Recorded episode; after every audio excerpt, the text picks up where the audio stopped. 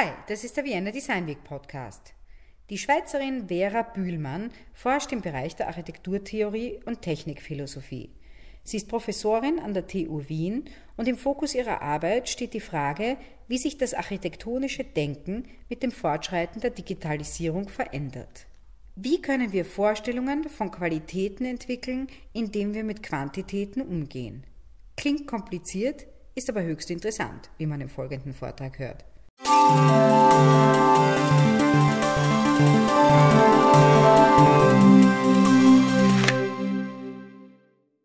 Schön, dass Sie da sind.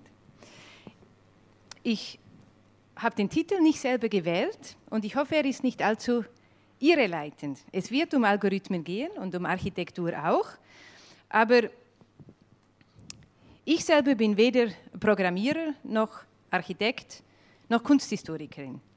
Ich bin seit ähm, drei Jahren mittlerweile an der Technischen Uni in Wien ähm, für den Lehrstuhl für Architekturtheorie, den ich um, das, äh, um die Ergänzung Architekturtheorie und Technikphilosophie ähm, ergänzt habe.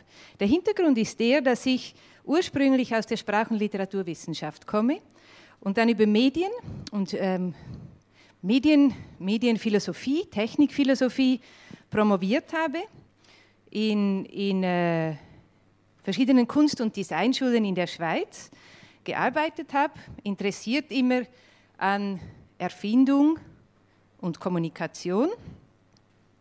Und dann ab 2010 habe ich an der ETH Zürich gearbeitet, um ähm, eine Richtung von Theorie aufzubauen, die sich mit diesen logistischen, mit diesen sehr abstrakten, mit diesen Programmiertechniken beschäftigt in der Architektur, am Lehrstuhl für Informationstechnik in der Architektur.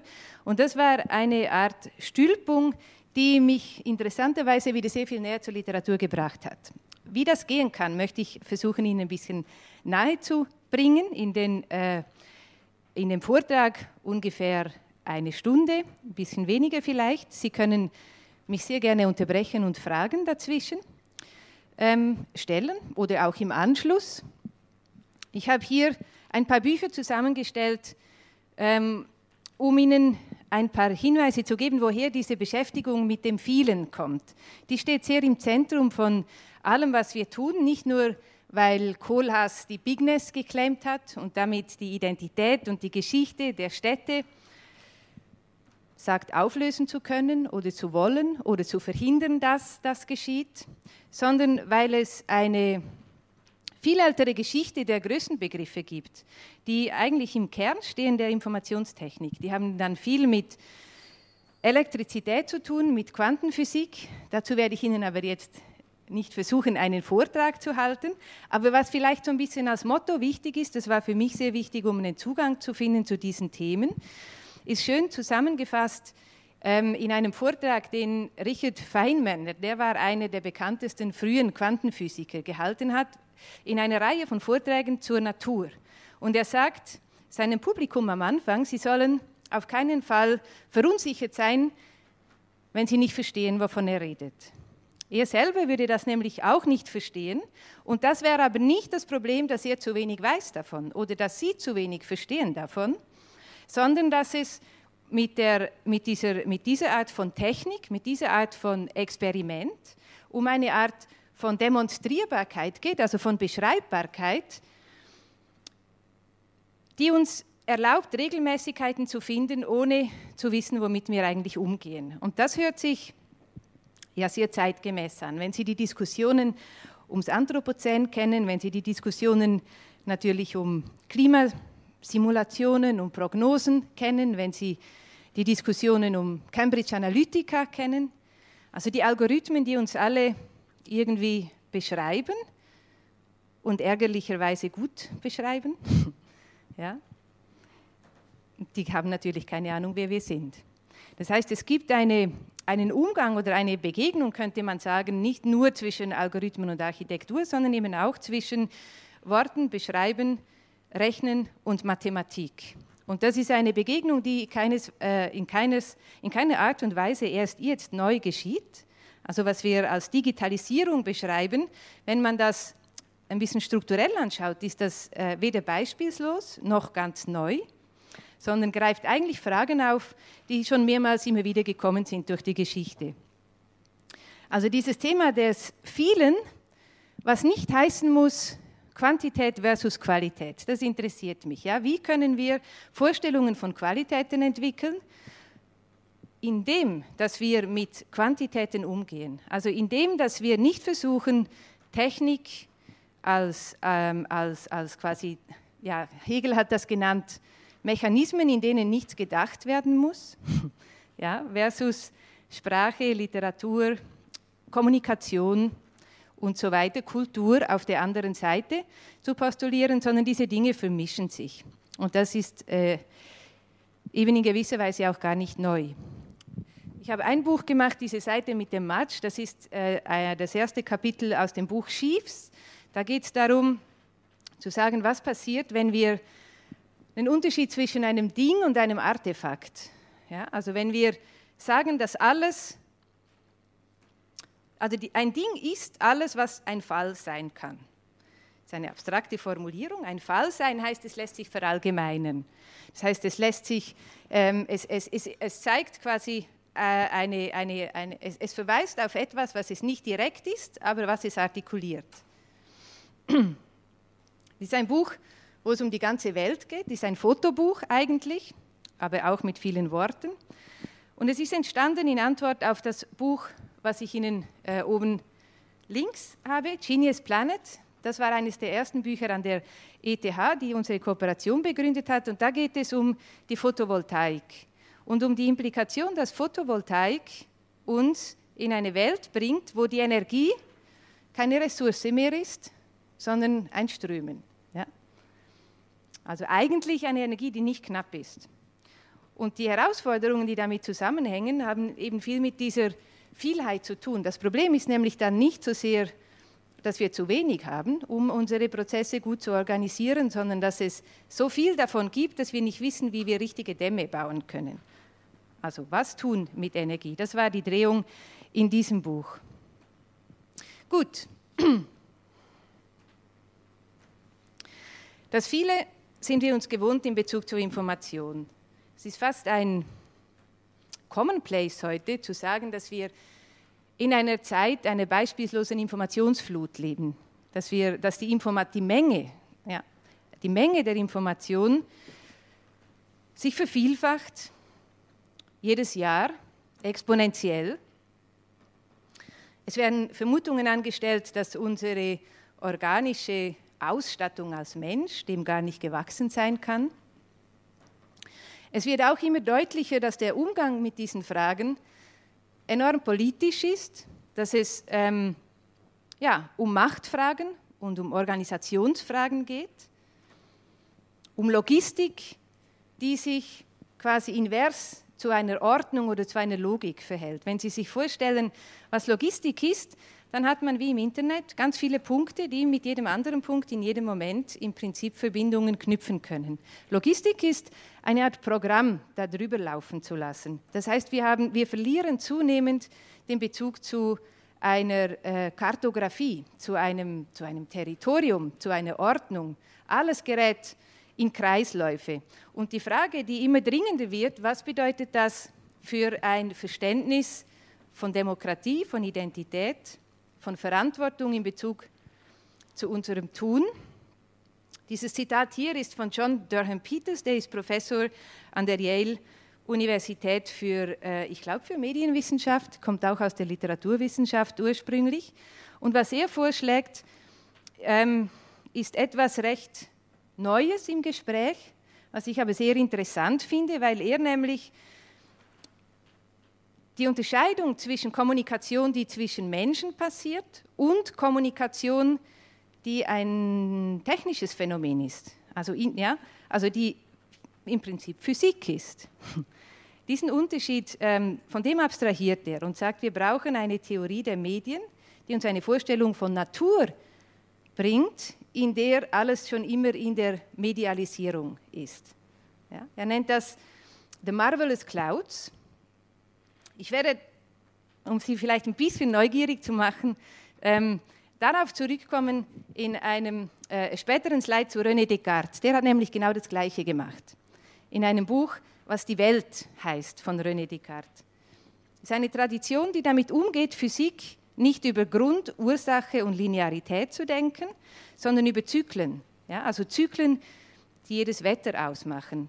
Wenn man, ähm, ja, also Fragen, die man sich gestellt hat, war zum Beispiel, mh, hm, wie kommt es, dass das Frischwasser in den Flüssen nicht salzig ist und jedes Wasser in den Meeren salzig ist, wenn doch in der Natur ein Kreislauf besteht zwischen ähm, Evaporation und, und äh, Condensation in Bezug zu Flüssigkeiten. Wie kommen diese Unterschiede? Das sind Fragen, die die Meteora beantworten kann. Und diese Tradition wird zunehmend wieder aufgegriffen und lässt sich ähm, eben auch auf Regelmäßigkeiten, die sozialer Natur sind, würde ich sagen, ähm, anwenden. Ich habe dafür dieses Bild, das wir, glaube ich, alle als Grundgefühl recht gut kennen. Ja, man verliert die Orientierung, alles fliegt uns um den Kopf, haben wir zumindest das Gefühl. Man weiß gar nicht, woran man sich festhalten kann. Wir haben ja tatsächlich eine enorme Explosion an schieren Worten auch, mit denen wir umgehen müssen. Wir haben mindestens seit dem Zweiten Weltkrieg, seit den 50er Jahren, eine Vervielfachung der wissenschaftlichen Disziplinen in Spezialgebiete, die alle eigene Worte hervorbringen, die ihre technischen Gegenstände, die ihre technischen Sachverhalte exakt beschreiben können. Aber diese ganzen neuen Worte sind so präzis, dass sie uns eigentlich nichts sagen, wenn wir nicht selber Experte sind in diesen Feldern. Aber diese ganzen Worte, die uns eigentlich nichts sagen, die gestalten auch zunehmend alles, was uns eigentlich was angeht, also unsere, unsere Alltagswelt in den, äh, in den technischen Gegenständen. Ja, also ein großes Interesse ist es, damit das einfach zu affirmieren, also nicht zu denken, wir können analytisch wieder die Dinge richtig sortieren, um dann besser Griff zu kriegen, sondern zu sagen, okay, Information ist klimatisch und wir stecken da mittendrin. ja? Weil das eine Geste ist, die wir aus der Kulturgeschichte kennen. Das ist eine Geste, die für den Barock kennzeichnend ist. Das ist eine Geste, die nicht mehr versucht, Dinge empirisch festzuhalten, einzusortieren, auszustellen. Das ist eine Geste, die versucht, sie ins Kreisen zu bringen. Ja? Und in, diesem, in dieser Geste, die Dinge ins Kreisen zu bringen, kann man Widersprüche bestehen lassen. Barock, da müssen Sie auch denken, Reformationskriege, also das sind nicht nur ästhetische Phänomene, die ich meine. Wenn man ähm, diese abstrakten Denkformen zur Technik und zu einer Technikgeschichte und zu einer Geschichte de, der Wissenschaften in Bezug setzt, dann ist damit auch in gewisser Weise immer impliziert, dass sowohl die Gesellschaftsformen wie die ökonomischen Formen, wie die Lebensformen, wie die Häuser, die sich ausprägen, wie die Malerei, die in eine Zeit prägt, die Literatur, die geschrieben wird, in gewisser Weise von einer ähnlichen Konstellation sind. Ja, also Barock ist nicht Epochengeschichte, Kunst, Barock, sondern als Geste. Was hat das bedeutet damals? Die These ist, dass wir mit dem Digitalen in einer ähnlichen Kultursituation sind. Im Barock wurden, wurde diese Flut und dieses Durcheinander natürlich möglich durch die Modernisierung der Wissenschaften und der Institutionen, die vorher Gesellschaften organisiert haben. Und sie wurden, man hat Umgangsweisen gefunden, ähm, ähm, die daraus wieder herausführen.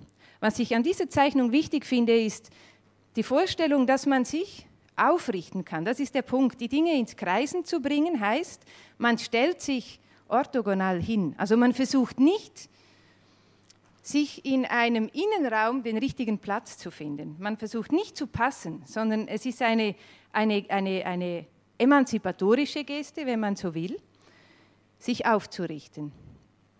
Und darum ähm, soll es ein bisschen handeln. Die Allegorie ist natürlich, dass Big Data ähm, algorithmische, algorithmische Organisationsformen, egal wo, Uber, Airbnb, die ganzen neuen Geschäftsmodelle, die ganzen neuen Industrien, die darauf aufbauen,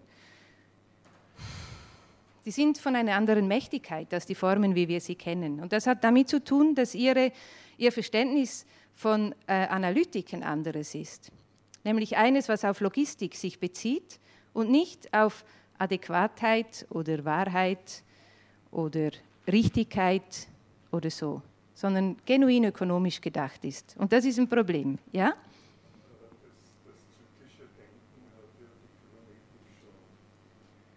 Aber die Kybernetik hat das Aufrichten nicht drin. Das ist der Punkt. Die Kybernetik hat drin, dass man die Dinge in, ein, in einen Zyklus bringt und dann den Zyklus differenziert. Also dass man quasi von einem, von einem Zyklus immer feinere Auflösungen kriegt, aber letztlich bleibt man innerhalb von einem Spektrum. Worum es mir geht mit diesen ganzen Vermischungen, ist, dass es die Koexistenz von ganz vielen Spektren gibt, die, zu, die, die quasi durcheinander durchwirken. Michel Serre nennt das Perkolation. Ja? Aber ja, wichtiger Punkt.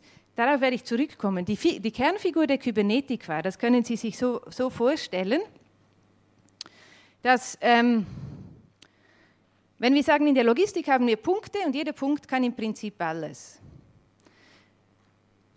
Dann geht es ja trotzdem darum zu entscheiden, welcher Punkt mit welchem anderen Punkt.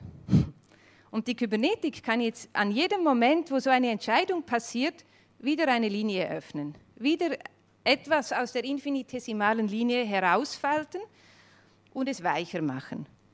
Unendlich, immer wieder, immer wieder, immer wieder. Das heißt, die Kybernetik lebt davon, Entscheidungen nicht zu machen. Respektive die Entscheidungen an eine Systemlogik zu delegieren. Und das, darauf werden wir zurückkommen. Ähm, es geht um das Verhältnis von Ökonomie und Politik. Politik muss mit Entscheidungen umgehen können. Ökonomie geht mit dieser Art von Differenzierung um. Aber das versuche ich etwas aufzubauen. Die, eine der Unterscheidungen, die ich wieder mit ins Spiel bringen will, ist die zwischen Information und einfach nur schlicht die Rede. Ich möchte eine, eine kleine Anekdote erzählen, die ich, ähm, die ich von, von Roger Willemsen ausborge. Ja, er erzählt in einer seiner letzten äh, Reden, die er gehalten hat, an einer Kommunikationstagung, die Situation von einem blinden Menschen, der in der Straße sitzt und nach Geld fragt. Niemand gibt ihm Geld. Er hat auf eine Tafel geschrieben, ich bin blind, und alle gehen unbeteiligt daran vorbei. Und dann kommt ein Dichter und zufällig diesen Dichter zieht er am Ärmel und fragt, warum gibt mir niemand etwas. Und dann sagt der, der Dichter zuerst, ja, ich bin äh, Dichter, ich habe auch kein Geld. Aber dann kommt er zurück und sagt, aber ich kann was anderes tun für Sie. Und dann nimmt er die Karte, dreht sie um und schreibt drauf, der Frühling wird kommen und ich werde ihn nicht sehen. Ja? Wir wollen das Gleiche, die gleiche Aussage, aber vollkommen ein anderes Register. Der Punkt ist, dass diese Art von Über Überforderung, von der Informationsflut, von der schieren Quantität, von der schieren Menge, viel damit zu tun hat, dass wir tatsächlich ein informationsbezogenes Verhältnis zu unserer Welt oft haben. Und informationsbezogen heißt immer, ich kann es zur Kenntnis nehmen, aber ich kann es eigentlich zur Seite schieben. Es betrifft einen nicht. Es ist klinisch, es ist so präzis, es ist so explizit, es ist so uninvolvierend, dass es uns eigentlich unberührt macht damit. Das war der Punkt, den Wilhelmsen gemacht hat. Es ging darum, dass paradoxerweise in unserer Kommunikationstechnik und Kommunikationszeit zunehmend wenig Kommunikation geschieht. Wenn Kommunikation denn heißt, dass man irgendwie aus der eigenen Innerlichkeit heraus sich aussetzt und mit etwas umgeht, sich etwas zumutet, wo man nicht weiß, warum man das tut oder was das soll oder was man davon hat oder was man damit anfangen soll. Und diese Unterscheidung ähm, prägt zunehmend die Diskurse, die ich wahrnehme. Ja? Also zwei Bücher, die ich sehr, be sehr bezeichnend, weil sehr wichtig, sehr neuartig in der Geste finde, sind diese zwei. Das eine ist älter, von Peter Hanke, das ist von 2003 und heißt Der Bildverlust. Was dieses Buch erzählt, ist die Geschichte von einer Frau, wie man sie sich fast nicht hassenswerter vorstellen kann. Sie ist die Queen of Finance. Sie lebt in einer fiktiven Stadt in Deutschland an zwei Flussmündungen und sie hat eine außerordentliche Kraft, kann man sagen. Also die, die, die Macht des Kapitals wird bei, Slotte, äh, wird bei, ähm, bei Handke verbunden mit, einer eigenartigen, mit einem eigenartigen Verhältnis zu Bildern. Sie kann über den Ort, wo die Bilder fehlen, reden. Also sie hat eine Vorstellungskraft, die irgendwie über den Weltrand hinausgeht. Ich mache das jetzt sehr platt. Der Punkt ist, sie kann damit natürlich nicht ihre eigene Geschichte erzählen. Das soll aber das Buch genau tun. Das Buch soll die Geschichte von dieser Frau erzählen, aber diese Frau kann das nicht erzählen, weil sie ja nicht in den Bildern lebt. Ja, und dann ist die Erzählstruktur ähm, ja, ist, sehr, ist, äh, ist, interessant. Es geht dann so, dass sie äh, ähm, jemanden beauftragen muss, über sie zu schreiben und dieser jemand darf aber kein Interesse haben an dem, wer sie ist oder was hier passiert. Und die, der, der ganze Roman geht darum, wie kann man Worte finden, die diese Spannung, die diese Paradoxien aushalten können und trotzdem auf etwas verweisen, etwas herausstellen, etwas zeigen hinter den Worten, was irgendwie standhält. Also was da bleibt, auch wenn man die Stimme von ihm jetzt nicht mehr direkt liest, sondern was zurückbleibt. Also ein Buch, das irgendwie Sinn macht, das Gehalt hat. Und das ist eine, äh, das sind so Situationen, die mich äh, immer schon ungemein fasziniert haben. Ich habe auch in der Literatur, in meinem Studium, meine erste Arbeit, ich musste über Poesie eine Arbeit schreiben und Poesie hatte ich schwer. Da hatte ich es wirklich schwer, einen Bezug zu finden. Und dann habe ich den einzigen ähm, Dichter gewählt aus dieser Anthologie, wo ich wirklich nichts verstanden habe. Das kann ich mir heute nicht mehr recht vorstellen, weil das äh, sehr stark spricht zu mir heute. Aber damals hatte ich keine Ahnung. Das war Charles Simic, ein sogenannter Prosadichter, ein amerikanischer. Ähm, ja, aber das ist die, das Faszinierende. Also wenn man quasi Worten oder Information kann man, ja, also der Unterschied ist ja nicht so, ist ja nicht so klar, was Information ist oder wo sich das abtrennt. Aber wenn man eine Art Kulturtechnik finden kann, wo man in den Positionen, wo man sonst sagen würde, das ist absurd oder es ist zynisch oder es ist ähm, einfach nur paradox, schlecht gedacht, unklar, wenn man in solchen Situationen Kredit geben kann, und das dann auch berechtigt ist. Das heißt, dass der, der es geschrieben hat, tatsächlich etwas gesehen hat, was er versucht so abstrakt darzustellen, dass es sich nur zeigt, wenn man sich darauf einlässt, in diese komische Weise.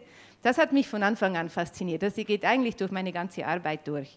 Und das ist in die, also dieses Buch, der Bildverlust von Hanke, ist etwas vom Interessantesten, was ich äh, jetzt wirklich seit langem gelesen habe, weil es genau das ähm, ähm äh, anspricht.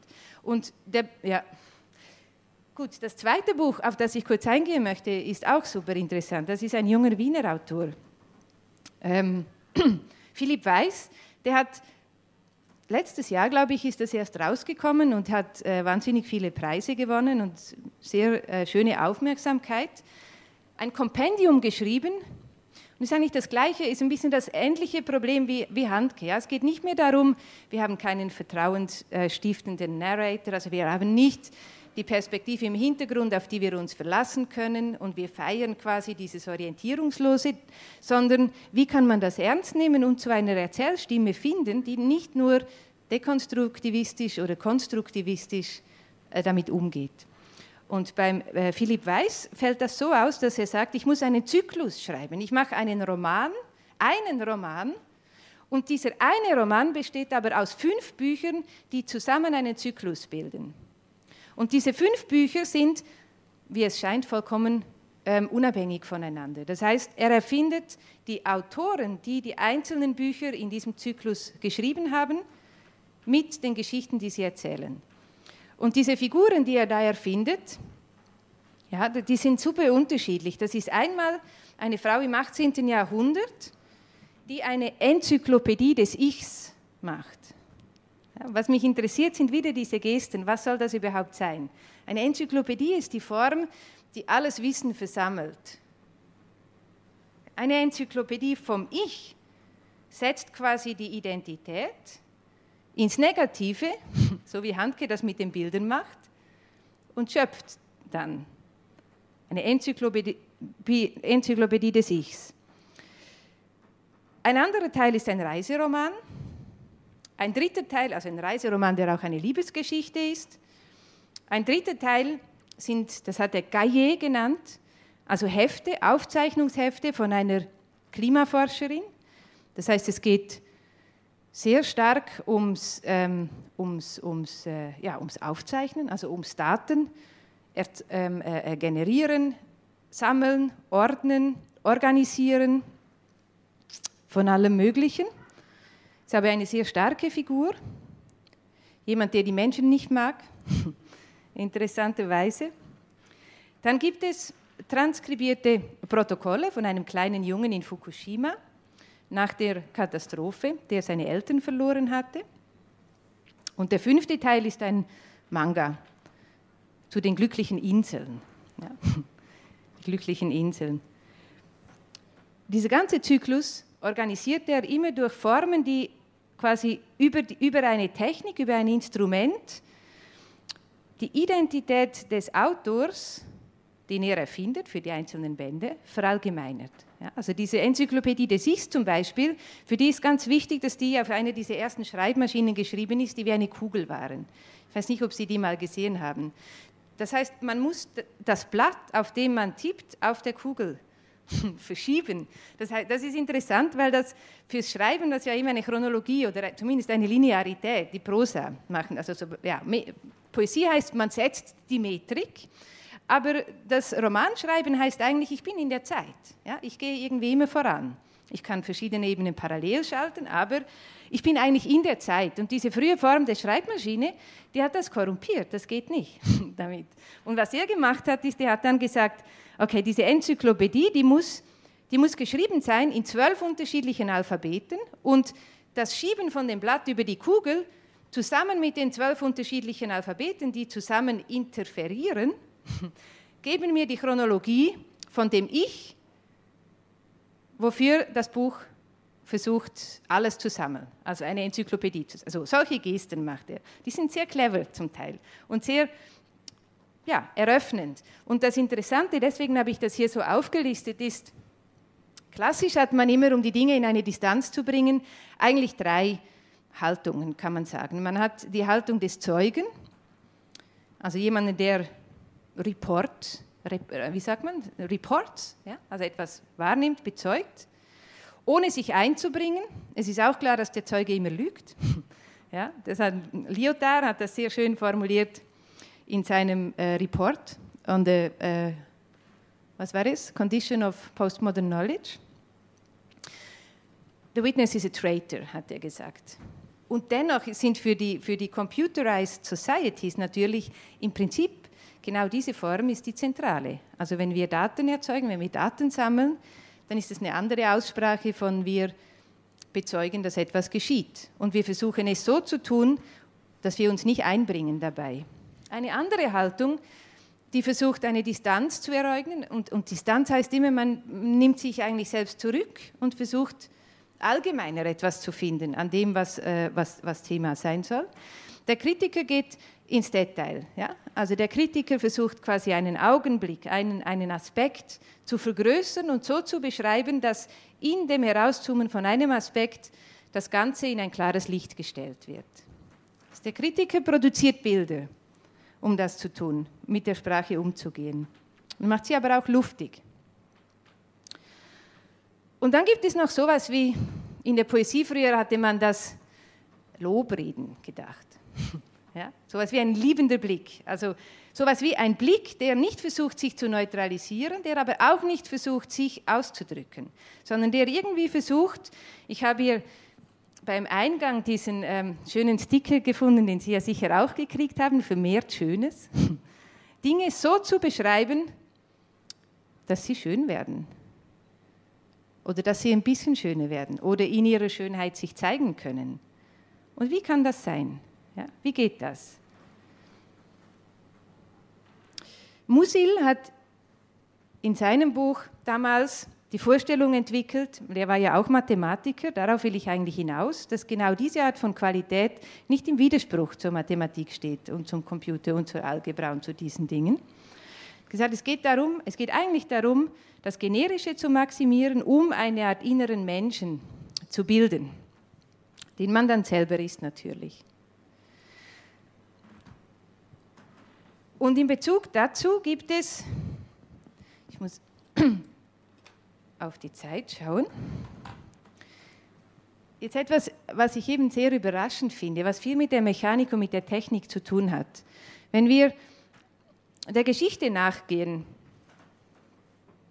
dann ist ein Kanon, was ja für die Architektur wie auch für die Literatur immer ähm, ganz zentral war, ein Kanon, der kommt von einer Ordnung, die in einem Modul fußt. Und dieses Modul, das war etwas, was alle teilen müssen, weil sonst wäre es ein, ähm, eine Allegorie oder ein Symbol oder eine kultisch, eine Statue oder sowas. Deswegen ist der menschliche Körper dort so zentral. Aber was diese Referenzgröße möglich macht, ist ein Übersetzen von Harmonik in Geometrie, von Hören in Sehen. Und das Verrückte ist, dass diese beiden Dinge sich ausschließen, aber gleichzeitig kann das eine nur durch das andere geöffnet werden. Also ganz wörtlich geht es in der Harmonik, ja, wir können, also wenn wir Dinge hören, dann haben wir kein Problem mit Linien, mit Ecken, mit Unsichtbarkeiten. Das Hören geht im Kreis. Und im Kreis, da kommen auch die Zahlen. Und das Sehen geht entlang einer Linie, die Geometrie. Und die Geometrie beginnt als theoretische Geste damit, dass sie wörtlich die Zeit anhält. Das ist die Grundfigur von Thales. Wenn er die Pyramide misst, dann sagt er, der Schatten muss gleich sein zur gleichen Tageszeit zwischen zwei Dingen, die ich beide nicht kenne, aber ich kann sagen, deren Verhältnis ist proportional, wenn ich einen Zeitmoment anhalte und globalisiere. Mittag, Sonne steht im rechten Winkel, das setze ich global und unter diesem Aspekt kann ich fortan alle Dinge beschreiben, ohne sie zu kennen. Das ist Geometrie.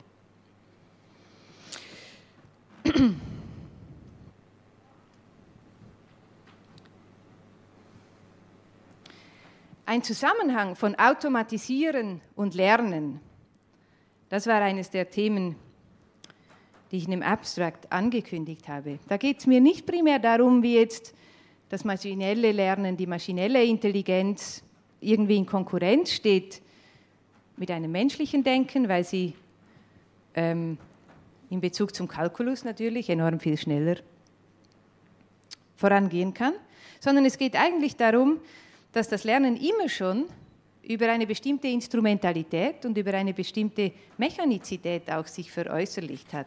Wenn wir Artefakte anschauen, wie dieses hier, dann können wir sagen, weil da ist, dann, da ist, immer, ähm, da ist ein Moment drin, wo das Instrument zur Welt sich in Bezug setzt, so wie ich das versucht habe zu beschreiben mit dem Kritiker, dem Zeugen und dem liebenden Blick in der Sprache. Also Information, ich bin blind oder rede, der Frühling kommt und ich werde es nicht sehen.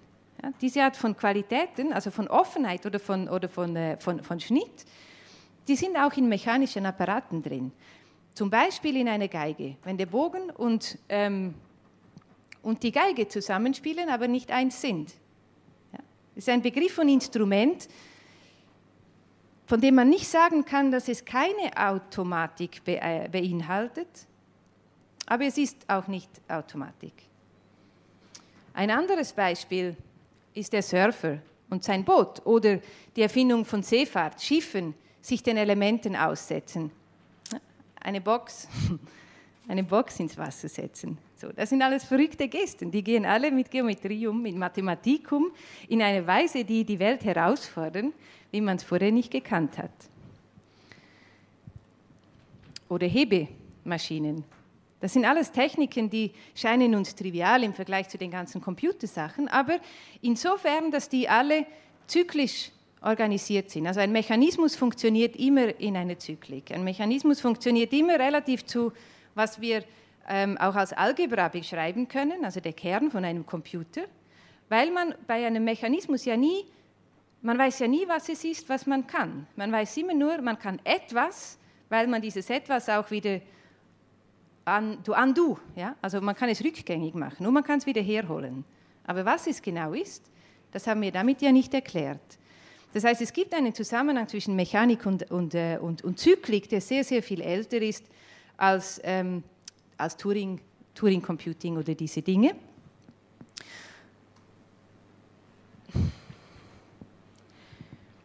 Und das ist auch in der Sprache so. Ja? Das ist nochmal eine andere Linie. Das ist ein Begriff, den habe ich erst letztes Jahr gefunden, das war mir überhaupt nicht bewusst. Die Kopie. Die Kopie heißt auf Lateinisch die Fülle. Und es heißt nicht nur die Fülle, es heißt auch in die Fülle hineinschreiben. In the plenty. Und das ist eine ganz andere Vorstellung als von einem etwas Zweites, etwas Zehntes, etwas Hundertstes zu erzeugen. Eine ganz andere Vorstellung. Das ist ähm, ein Begriff, der aus der Rhetorik kommt, aus der römischen Rhetorik, bei äh, Quintilian vor allem und bei Cicero. Und der wurde aber im 17. Jahrhundert äh, sehr zentral aufgenommen von Erasmus von Rotterdam. Und zwar hat das damit zu tun gehabt, dass in der Zeit damals zum ersten Mal die Umgangssprachen kodiert worden sind. Ja, das heißt, man konnte auf Französisch schreiben, auf Italienisch. Ich bin nicht sicher, ob das nicht noch viel feiner unterteilt war, aber die Sprachen, die vorher immer nur einen Kulturgeist im Reden verkörpert haben, wurden plötzlich mit der Autorität von Schriftlichkeit ausgestattet. Und der erste übrigens, der das Italienische kodiert hat, war Alberti der Architekt Alberti. Ja? Der hat als erstes eine Syntax der toskanischen Sprache formuliert. Und diese Geste, Umgangssprachen plötzlich mit einer Autorität von Schriftlichkeit auszustatten, ist aus der Geste der Moderne nicht wegzudenken. Also diese Art, sich zur Autorität in eine Distanz zu setzen, ohne sich ihr entgegenzusetzen, das ist der Punkt, auf den es mir ankommt. Mit einem solchen Verständnis von Codieren geht es darum, dass man sich nicht entweder identifizieren muss, mit einer Autorität zum Beispiel, oder in die Negation gehen muss, sondern es gibt diesen Zwischenraum, wo man sprechen lernen kann. Ja?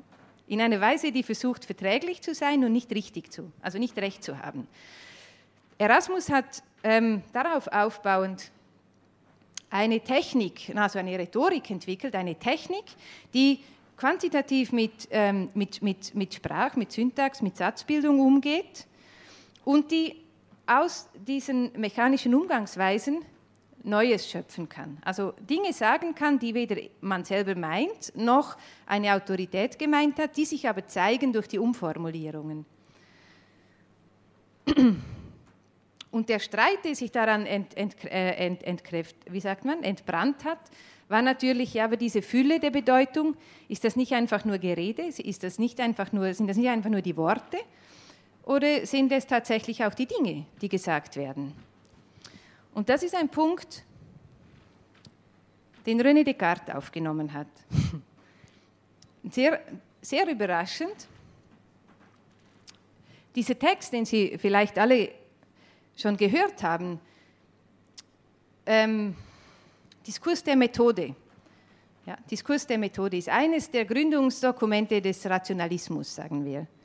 Diskurs der Methode, wie man den Verstand leiten kann, also wie man sich im Denken orientieren kann. Und das Interessante ist aber, dass es eine Doppeldeutigkeit gibt. Dieser Text wurde erstens immer außerhalb von dem Kontext publiziert, für den er geschrieben war von Descartes. Der war nämlich geschrieben als Einleitung zu dieser Entwurf der Methode. Das ist eine Miniatur von einem Buch mit dem Titel Die Welt, was er sich nicht getraut hat zu publizieren. Ja. Nachdem Galileo so ange... Ähm, ja. Sich nicht getraut, das zu publizieren und hat eine quasi eine neutralisierte Version geschrieben, wo aber die gleichen Aussagen drin sind und schreibt diesen Text, Diskurs der Methode, als Anleitung, um dieses ähm, diese, drei, diese drei Essays, wie er es genannt hat, zu, zu lesen und damit zu arbeiten. Weil der Hauptpunkt nämlich der ist, dass sein Begriff der Methode einer der Selbstinstruierung ist. Also man kann selber lernen damit. Das heißt, das Buch selber sagt nichts, es ist kein Wissensspeicher. Es hat keinen positiven Inhalt. Aber es gibt, ähm, es gibt so etwas wie Instrumente, dass man selber lernen kann, Inhalte zu finden. Die Kernfigur davon ist wiederum mit dem Sehen in Verbindung. Das erste Buch, also ich weiß nicht, ob Sie das lesen können, Entwurf der Methode umfasst drei Teile. Eines ist die Dioptrik, das heißt, das sind die, See, die Sehinstrumente. Der zweite Teil ist die Meteora, Das sind diese zyklischen Phänomene. Er war einer der frühen, der über Regen, der, der Regenbogen und Wolken beschreiben gelernt hat. Und das dritte ist interessanterweise die Geometrie. Und das ist so interessant, weil mit der Geste, die Descartes hier tut, die Geometrie nicht mehr nur Mittel und Methode ist, um Erkenntnis zu gewinnen, sondern sie wird zum Wissensfeld. Also in der Geometrie können wir Erkenntnisse finden. Ja. Das war sehr revolutionär. Und dieses Buch ist meines Wissens zum ersten Mal 2016 als Ganzes erschienen, mit dem Diskurs der Methode als Einleitung. Und beim Diskurs der Methode gibt es eben diesen einen Aspekt, aber da bin ich erst dabei, den wirklich, äh, das wirklich aufzu, aufzuarbeiten. Aber es gibt diesen einen Aspekt, dass das nämlich heißt, ähm, Discours de la méthode pour bien conduire sa raison. Also das ist Weib, die, weibliche, die weibliche Referenz, die natürlich sich auf den eigenen Verstand beziehen kann, so wurde das immer interpretiert, aber es kann sich, und es macht sehr viel mehr Sinn, auch auf die Methode beziehen. Das heißt, wir hätten hier einen Ansatz, dass die Methoden selber bestimmter Vernunft gehorchen. Und diese Vorstellung ist etwas, was uns heute so herausfordert, nicht? Die algorithmischen Instrumente, die algorithmischen, die algorithmischen was auch immer, für äh, Maschinen, für, Kontroll, äh, von, für Kontrollverfahren, was doch daran für uns irgendwie so schockierend ist, dass die nicht neutral sind. Es ist Technik, aber es ist nicht neutral. Sie schreiben Vorurteile ein, sie multiplizieren ähm, ungute Aspekte, das heißt, sie sind nicht auf, sie sind nicht bildend, sie sind auf eine Weise mit einer eigenen Logik, aber ist eben keine Logik, würde Descartes sagen, ausgestattet, sondern mit einer Art von, von Vernunft. Ähm, und wie er das veranschaulicht, ist mit den Dioptra. Dioptra sind wie Fern, also Ferngläser ist eines der bekanntesten. Was er jetzt aber sagt, ist, er versucht nicht eine Theorie des perspektivischen Raumes, also des, des Sichtraumes äh, zu beschreiben, wie das später die Optik von Newton macht, sondern er nimmt die Instrumente und sagt, wir müssen über Sehen beim Menschen so nachdenken, ähm, wie es uns das Beispiel eines Blinden, wiederum das Beispiel eines Blinden zeigt, der nicht sehen kann, der aber lernt, mit einem Stock die Welt abzutasten. Ja? Das heißt, es ist ein Sehen, das nicht naturgegeben ist, sondern das sich aneignen lässt und angeeignet werden muss das mit Instrumenten vermittelt ist und dessen Tiefe oder dessen Scope infinitesimal ist, ja, kann man sagen. Weil wenn jemand noch nicht lange gelernt hat, mit einem Stock zu leben, wird er sehr viel weniger unterscheiden können als nach 30 Jahren. Das heißt, man integriert ein Instrument als eine Art äh, künstlicher Sinn. Und das war der Ausgangspunkt für Descartes ähm, Naturphilosophie, weil das Buch Die Welt war eigentlich eine Naturphilosophie. Ich will vielleicht ganz kurz auf den äh, Hintergrund eingehen, weil das so interessant ist, wenn Sie in Design arbeiten, ähm, mit, dieser, mit diesem gegenwärtigen Interesse an Designmethoden. Ja, wir versuchen ja jetzt alle mit dem Computer neue Designmethoden zu formulieren, die sich dann lehren lassen und übertragen lassen. Diese Entwicklungen schon der Neuzeit haben ganz viel damit zu tun gehabt, dass man Denken quantifiziert hat. Und Denken quantifizieren ist etwas ganz Abstraktes, aber was es heißt in Bezug zur, zur Ausbildung ist, daran können Sie sich das gut vorstellen, dass es ein neues Gewicht auf das Quadrivium gibt, nicht mehr aufs Trivium. Ausbildung war in die freien Künste, damals äh, schon nicht mehr so sehr, aber im, äh, im Denken immer noch ausgerichtet. Und da stellt das Trivium so etwas wie die dialogische Form dar, die mit Sprache, mit äh, Grammatik, mit, mit, ähm, mit Logik zu tun hat. Und das, und das Quadrivium bringt dann die Mathematik, die Astronomie, die, die, die Harmonik, die, die Musik ein und gründet aber eigentlich auf dem dialogischen innerlichen Lernen, was das Trivium verkörpert. Und das war auch der Grund, warum die Ausbildung bis zur äh, Aufklärung so ähm, so nahe bei der Theologie war und bei den Klöstern, weil das Dialogische als Primat ganz klare Institutionen geschaffen hat, die quasi mit dem Verteilen des Wissens sich selber bestätigt haben. Und für die Neuzeit ist sehr kennzeichnend, dass das Trivium quasi eingeklammert wird und Methoden entfaltet werden. Das heißt Quadrivium. Und der politische Aspekt daran ist ein entscheidender, weil man nämlich im Dialog erstens mal eigentlich immer zu zweit redet und das Verhältnis kein egalitäres ist. Ja, in einem Dialog will man von jemandem geleitet werden oder man will jemanden leiten. Oder man will sich gemeinsam miteinander bewegen, aber dann ist es nicht wirklich ein wissenschaftlicher Dialog. Mit einer Methode kann man von gleich zu gleich reden, also ohne diese Hierarchien von einem Lehr- und Lernverhältnis, weil man sagt, jeder darf mitreden, jeder darf sagen, was er will, solange die Methode, also das mathematische Beschreiben von dem, was man tut, wie man genau vorgeht, explizit gemacht wird. Und an der Methode können alle mitdenken, ohne quasi die Autoritäten der einzelnen Personen damit anzugreifen. Das heißt, es entsteht Diskurs, nicht mehr Dialog. Und mit dem Diskurs natürlich eine Emanzipation und eine Säkularisierung der Strukturen und so weiter. Dieser Schritt war enorm wichtig für die gesamte Neuzeit, von dialogischen zum methodischen. Was aber passiert mit solchen Instrumenten, wie Descartes davon ge gesprochen hat? Aber natürlich die gesamten Messinstrumente, die hervorgegangen sind aus diesem Methodeninteresse, ist, dass es plötzlich einen Kurzschluss gibt zwischen Vorstellung, Theorie und Technik. Ja? Also die Methode ist quasi etwas Erfundenes, das aber gleichzeitig objektiv wird und Referenz wird für sich selber. Aber die Methoden selber sind ja nicht gleichwertig.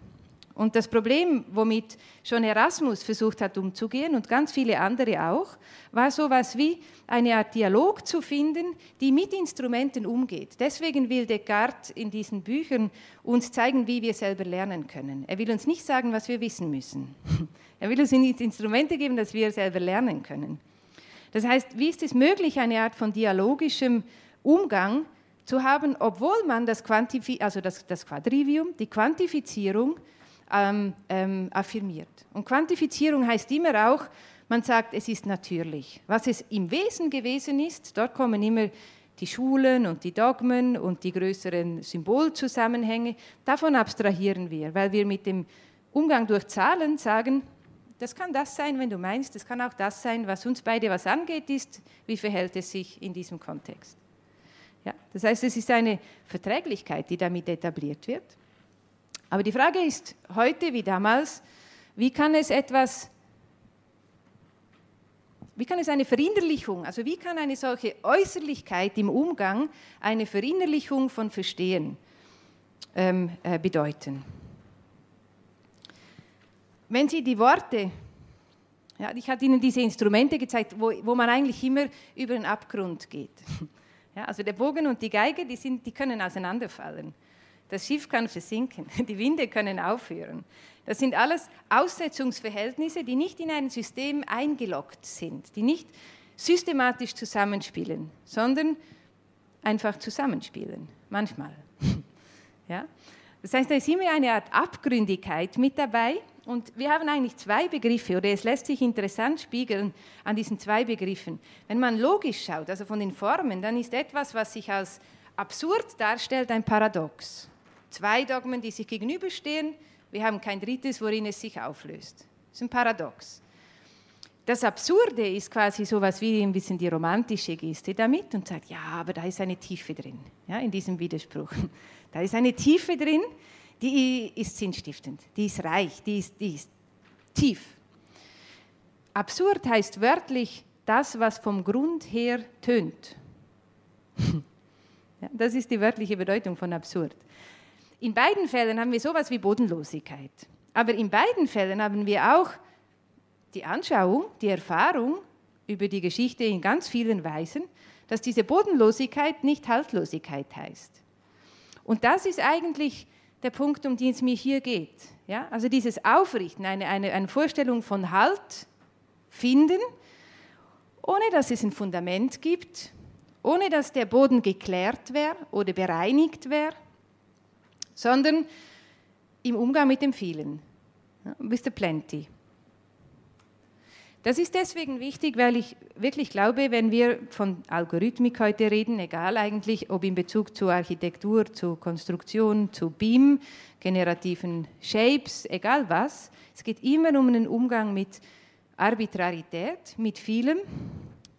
Und was sich darin vermischt, ist ein Unterschied zwischen Ökonomie und Politik. Und das ist gefährlich. Und da stecken wir mittendrin. Ja?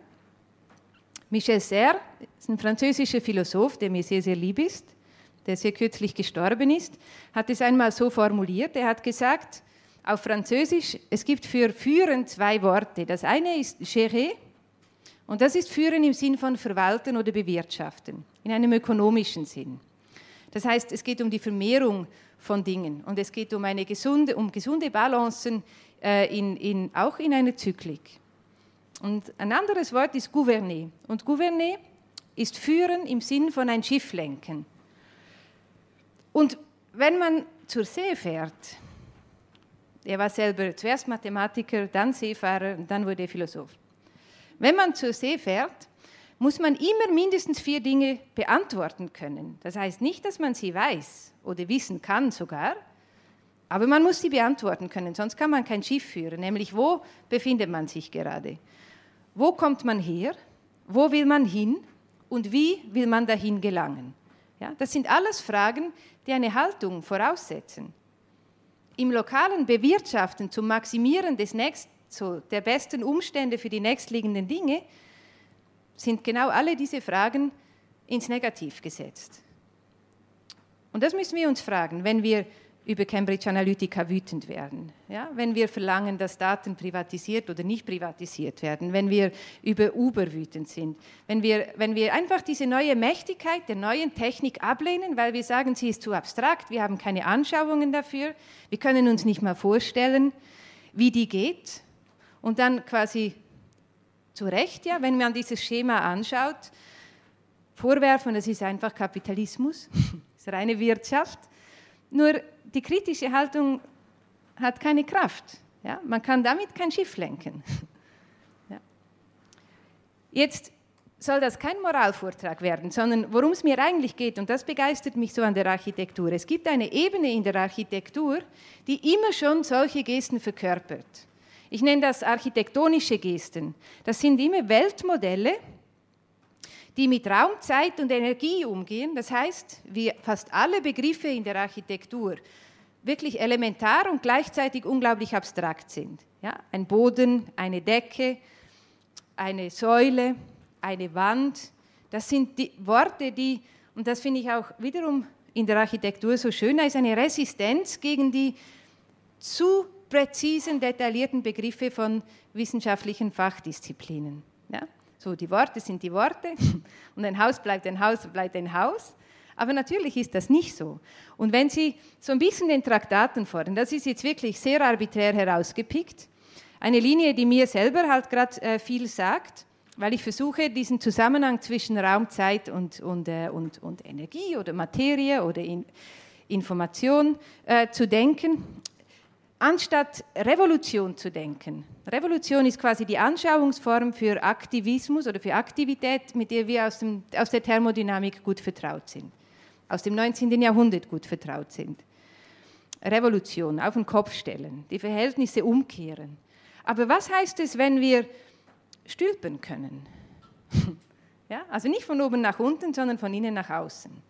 Weil so fühlt sich das an, was die Quantenphysik tut, was die Elektrizität tut in Bezug zur Wärme oder zu den anderen Energieformen. Es ist eine Stülpung. Das Innerlichste ist draußen und alles ist möglich, scheint es, im Verhältnis zu dem, was vorher war. Ja, wir können mit der Elektrizität, mit dem Computer sämtliche Energieformen ineinander übersetzen. Ja? Deswegen ist das so verrückt mit der Sonnenenergie. Wenn wir wirklich denken, es gibt a plenty, an abundance of energy, dann ist die Frage, die wir uns wirklich stellen müssen, wie können wir die Dinge in Kreisläufen halten, die zueinander großzügig sind. Nicht die möglichst lange die richtigen Zwecke bedienen, bevor uns das Erdöl ausgeht oder bevor, ja, Sie kennen die Szenarien. Ja, also nicht auf ein Ziel hin, sondern auf eine Art Konservierung hin, die aber großzügig sein soll und kann und muss. Und solche Drehungen zu finden, dafür sind Architekten großartig. Ja, und haben das auch immer gemacht. Wir denken oft, das sind dann nur Formulierungen, aber das sind so abstrakte Drehungen, die da drin sind.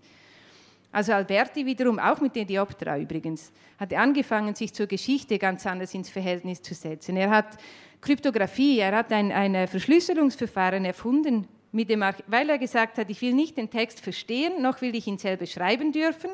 Ich will verstehen, wie ich die Übersetzbarkeit, die Transkription von verschiedenen Dingen ähm, handeln kann. Ich will nicht die Essenz verstehen, sondern den Umgang kennenlernen. Oder wenn Sie sich vor Augen führen, was das geheißen hat, dass beim Louvre die Säulen gebaut wurden, ohne dass sie was tragen müssen. Ja, wir haben vorher kurz vom Kanon gesprochen. Säulen mussten das Gewicht der Welt tragen können. In jedem Haus. Deswegen waren die so wichtig zur Organisation der, ähm, der, der, ja, der, der Profile zueinander. Deswegen war das auch so moralisch und so ethisch. Plötzlich haben wir Säulen, die können alles, weil sie nichts mehr müssen. Und damit ist ein Bezug zu Technik, Technik und Natur etabliert, den dann Semper aufgreift, wenn er sagt, es gibt so etwas wie einen natürlichen Stil, der wächst. Ja? Architektur als Funktion von Natur. Die Geste Wenn los sagt, ich versuch, wir müssen nicht mehr versuchen, das Haus ähm, das Haus in, eine, in, eine, in, eine, in, eine, in den Skalen von einer Außenwelt zu denken, sondern wir können sagen, im Haus selber können wir skalieren.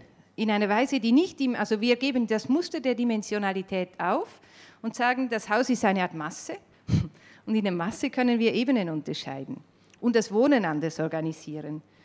Und invers dazu, fast gleichzeitig Corbusier, der die Logistik affirmiert auch mit einem Plan, also auch entgrenzt. Ja? The plenty affirmed. Ja, es gibt andere, wir sind schon relativ spät. Vielleicht etwas, ähm, ja, was mich gerade sehr begeistert auch ist, dieser junge japanische Architekt, der zeigt uns wirklich, was die, was die Philosophie oft nicht, nicht sehen will, nämlich dass die, was mit die Quanten, eine, eine Weise zu sagen, was das mit der Elektrizität, der Logistik, der Algebra, der Informationsmasse, dieser Bigness der Dinge, also die neue Relevanz von Größen, die aber auch qualitativ ist, was das bedeutet, ist, dass wir Skalen haben, die nicht mehr in einem äh, koordinierten Raum untergeordnet sind, sondern Skalen, die wieder Natur artikulieren. Und das war eine Vorstellung, die in der Antike wichtig war. Daher kommen diese ganzen Modelle der sogenannten Scala Natura. Ja, das waren alles so Stufenmodelle, wo dann das Elementarste und dann das Höchste, was, dem, was den Göttern am nächsten ist. Aber das heißt nur, es ist nicht architektonisch gedacht. Wenn wir über Skalen und deren Übersetzbarkeit architektonisch denken, gibt es keine Hierarchie, die feststeht in diesen Verhältnissen. Und das ist ein Denken, was ähm, diese Meteora, diese zyklischen Prozesse, also ins Kreisen bringen. Aber nicht, damit man es dort gut speichern kann, gut nach irgendwelchen Kriterien, sondern um es anders zu begreifen, äh, sehr schön veranschaulicht. Und seine Arbeiten, die finden Ausdrucksformen dafür. Das war ein kurzer Einblick, äh, womit ich mich beschäftige, wie man über Algorithmen nachdenken kann. Wir veranstalten zum Thema Copia and Copiousness also diese Art von Dealing with the Plenty, eine Konferenz, eine internationale Konferenz im November, wo es eigentlich darum, die Kernfrage ist, how can we imagine a coexistence of human and artificial intelligence? Ja, also wie können wir das als Instrumente wahrnehmen und uns auch als jemand, der fähig ist, mit den Instrumenten umzugehen, neu begreifen lernen.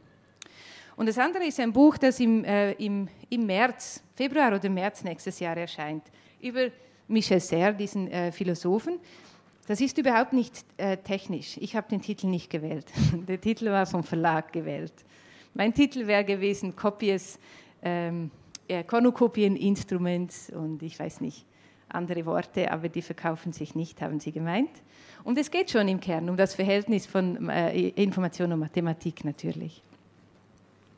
Dankeschön.